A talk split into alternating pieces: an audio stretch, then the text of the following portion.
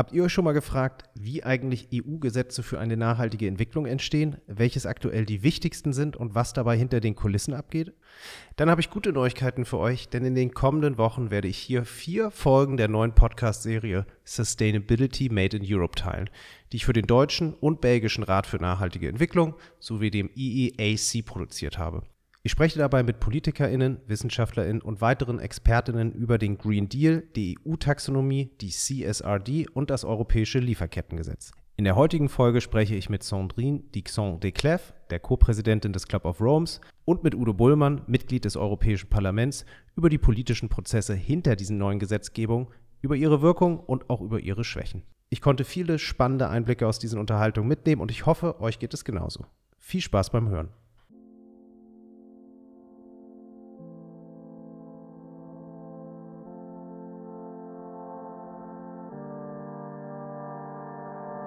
Welcome to Sustainability Made in Europe, a policy podcast on sustainable finance, reporting, and governance. I'm your host, Colin Bean, and I have the pleasure to interview people that are involved in policy making in one way or another. You'll get insights on new regulations that foster a sustainable economy, and we provide a look behind the scenes on how these new regulations are brought to life.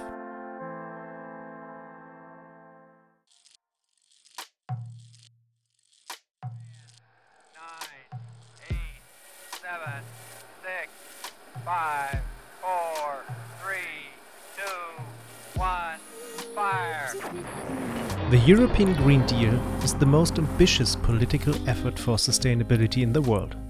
The President of the European Commission, Ursula von der Leyen, called it Europe's man on the moon moment. Nearly every major aspect of the European economy is to be transformed, from energy generation to food consumption, from transport to manufacturing and construction. A staggering sum of 1 trillion euros has to be mobilized to finance the transition and turn Europe into a carbon neutral continent by 2050. All while improving the well being and health of European citizens and future generations. The EU will shoulder more than half of the required funds. The rest will come from the European Investment Bank, the member states, and from private investors. To channel these large amounts of capital flows into truly sustainable businesses, the European Union has set up ambitious regulations in the realm of sustainable finance, like the EU taxonomy, in the area of sustainability reporting, like the Corporate Sustainability Reporting Directive, and in the field of sustainability governance, like the Corporate Sustainability Due Diligence Directive. It is hoped that these regulations will redirect capital flows, raise transparency in the market, and extend responsibilities along global supply chains. These new regulations will be the scope of this podcast. But before we get into details, the first episode examines a broader perspective. With the help of our guests, we will investigate how the political discussion about sustainability changed in the last couple of years, how the process of designing and agreeing the EU regulations works, and what their potential impact might look like. The first two questions are essential to gain a better understanding of European legislations on sustainability.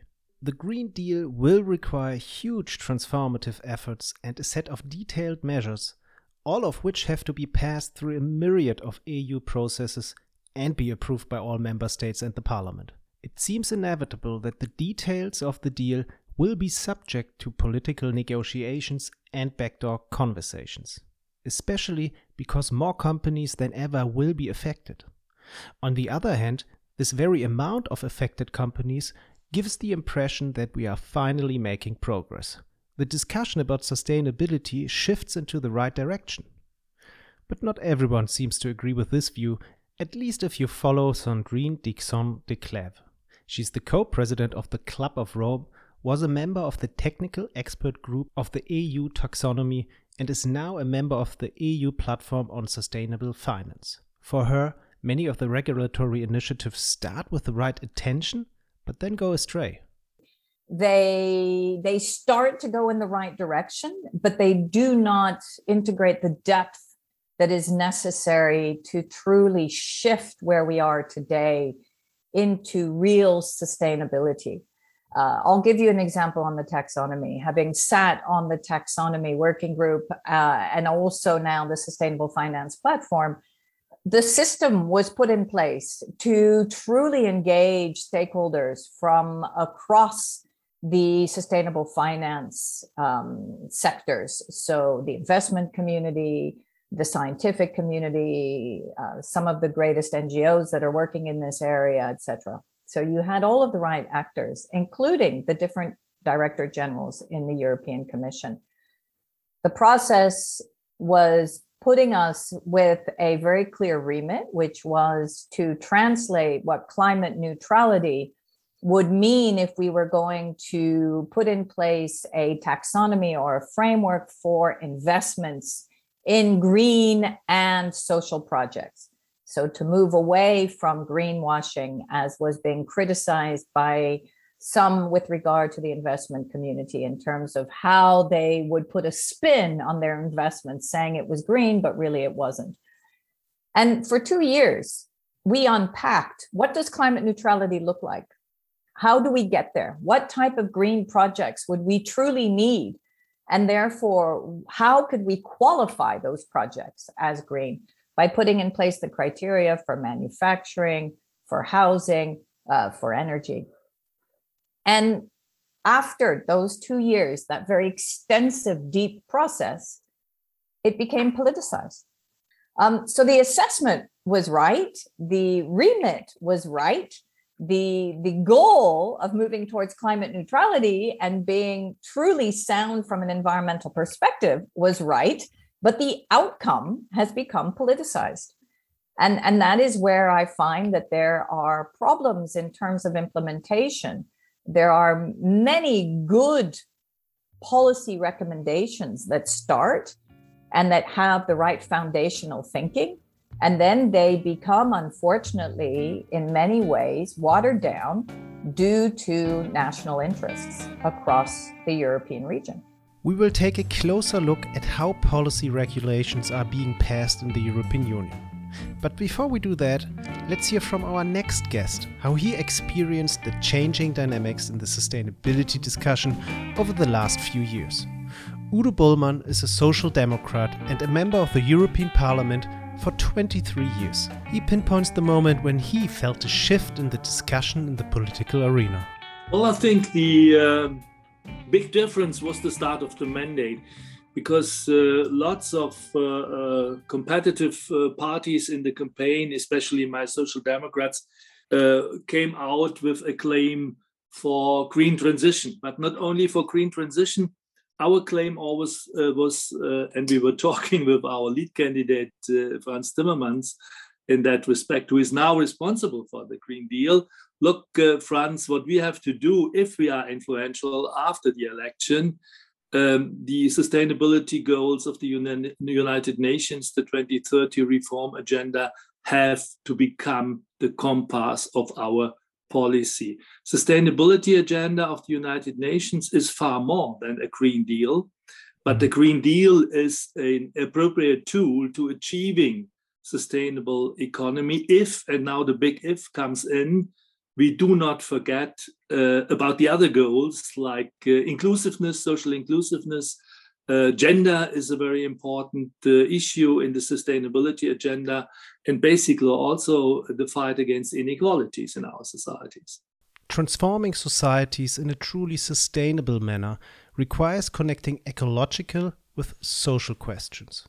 Addressing ecological goals should never lead to social inequalities.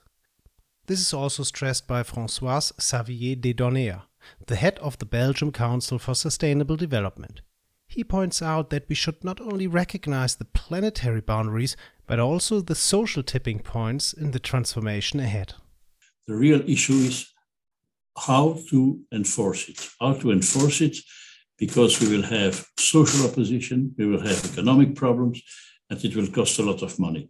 So the problem is no longer what should be done. The problem today is how to enforce it. It will not be easy in the future to combine policies which at the same time reduce greenhouse gases, keep a social cohesion, and keep mm-hmm. the competitivity of enterprises. That will be very, very, very difficult. The head of the German Council for Sustainable Development, Werner Schnappauf, complements this perspective. For him, it's not only politics, but business itself becoming a driving force in the Green Deal through a growing interest in sustainability topics. Sustainability has currently a momentum than never before. Sustainable business has become a strategic necessity. And my um, opinion is that the capital markets, the private equity, huge global uh, companies, they accept it. They, they don't refuse sustainability. Uh, green investments uh, are more uh, used than ever before. Green bonds or investments in clean tech industries, also in a variety of startups.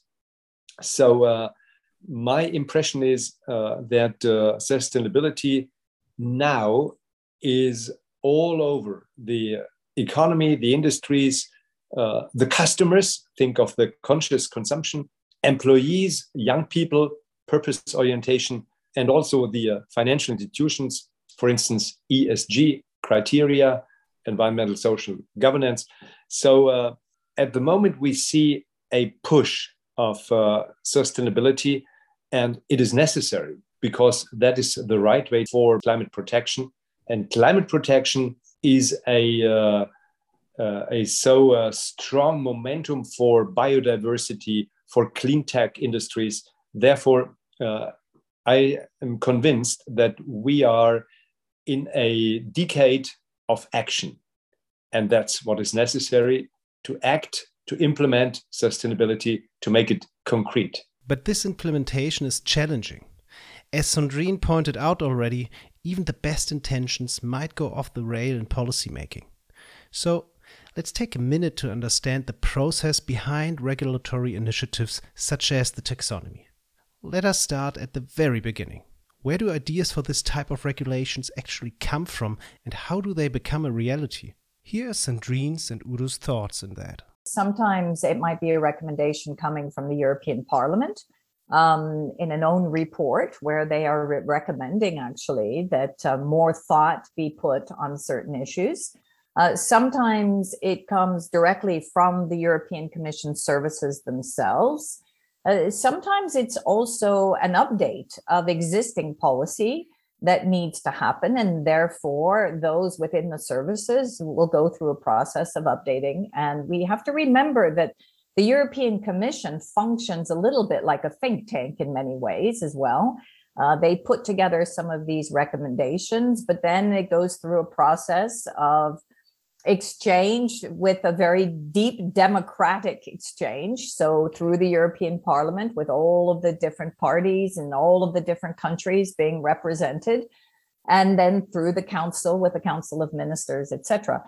The other way I would also say that's quite interesting is, you know, sometimes business leadership starts the discussion and um, or the way in which we look at standards i mean sometimes we see mm. that actually our standards bodies are already recommending mm. a shift uh, sometimes from a technical perspective in terms of product standards for example or labeling standards so there are different avenues that catalyze new policy talking uh, technicalities uh, we should we should uh, distinguish between ordinary legislation processes mm-hmm like the Green Deal package, uh, uh, when it is about the climate law, uh, the biodiversity, or the farm to fork strategy. Here you have a typical European legislative process.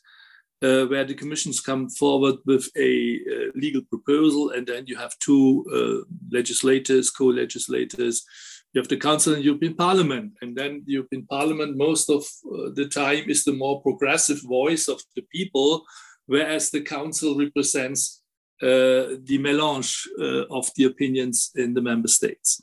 Whereas in the taxonomy, you have uh, a so-called delegated act.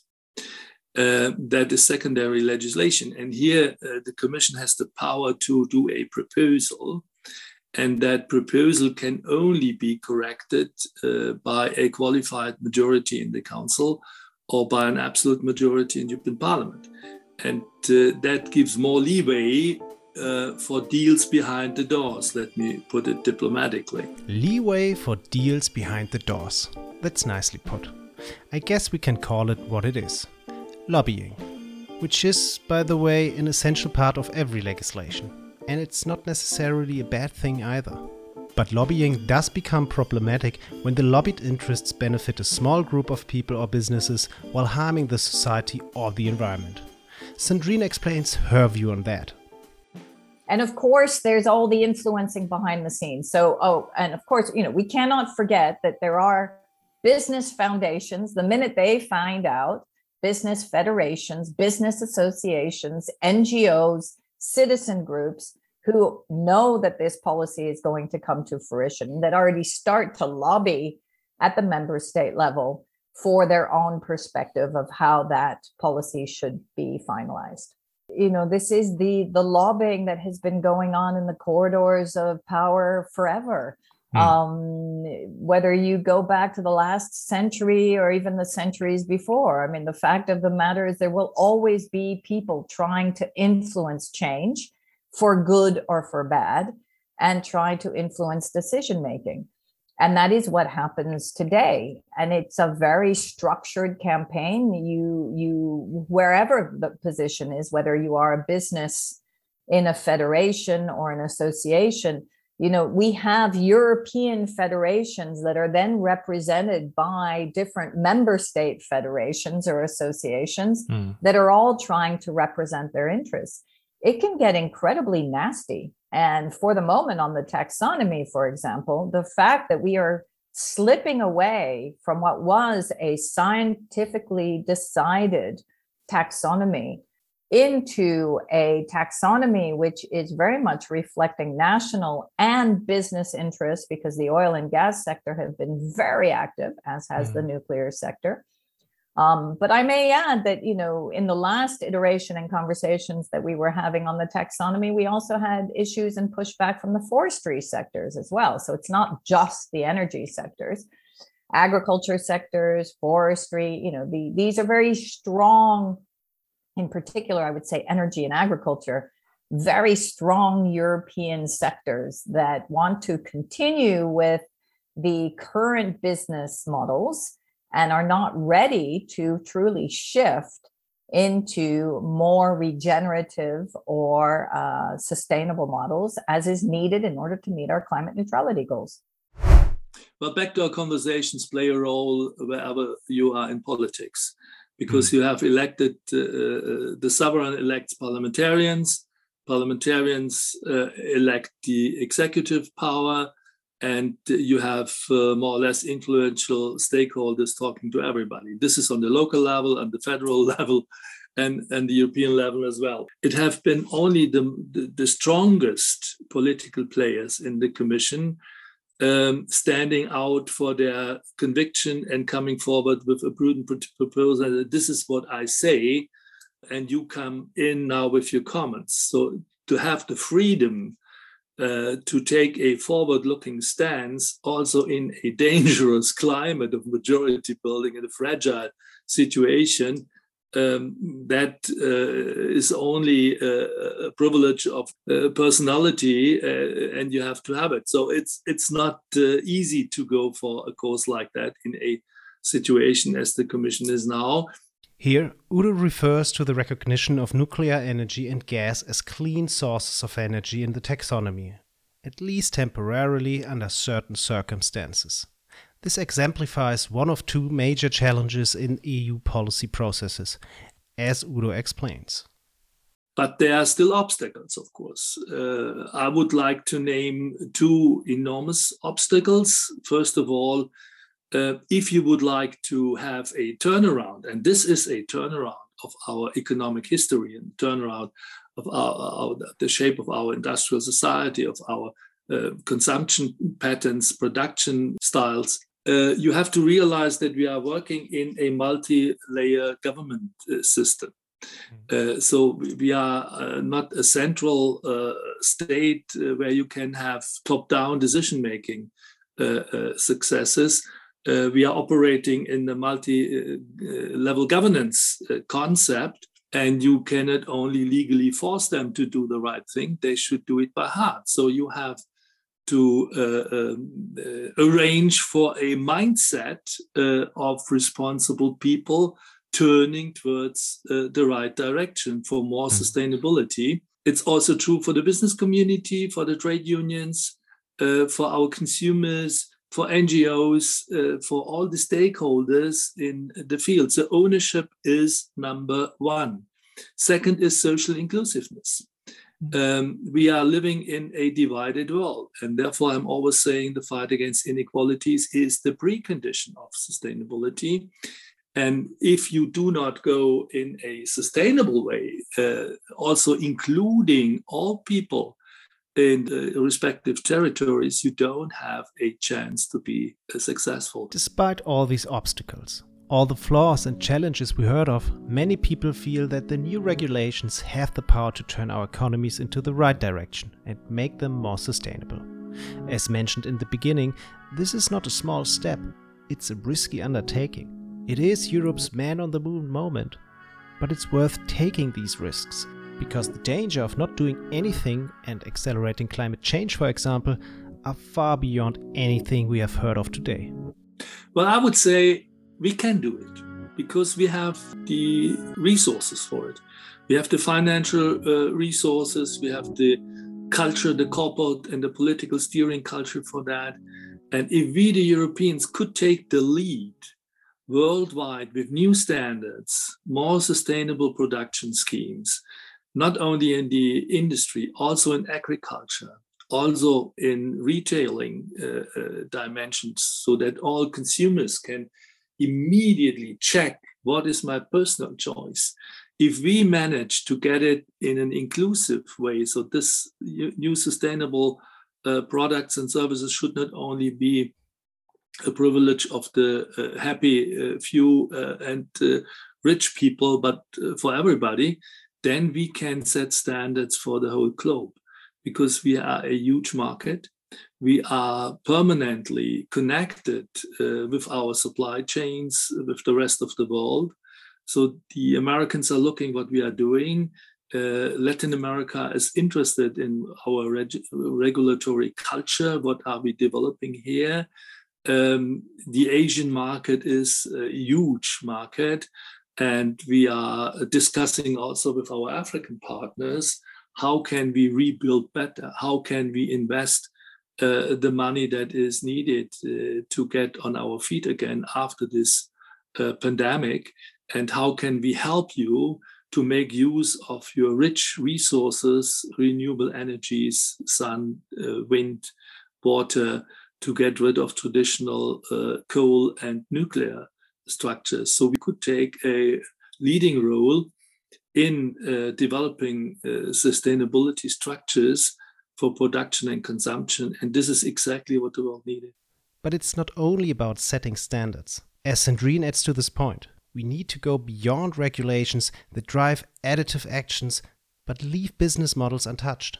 To truly shift corporations, we need to set up and change regulations in a way that businesses become part of a structural change but i think we need to go deeper. I mean i think that's why the the g8 and g20 discussions around corporate taxation is so important.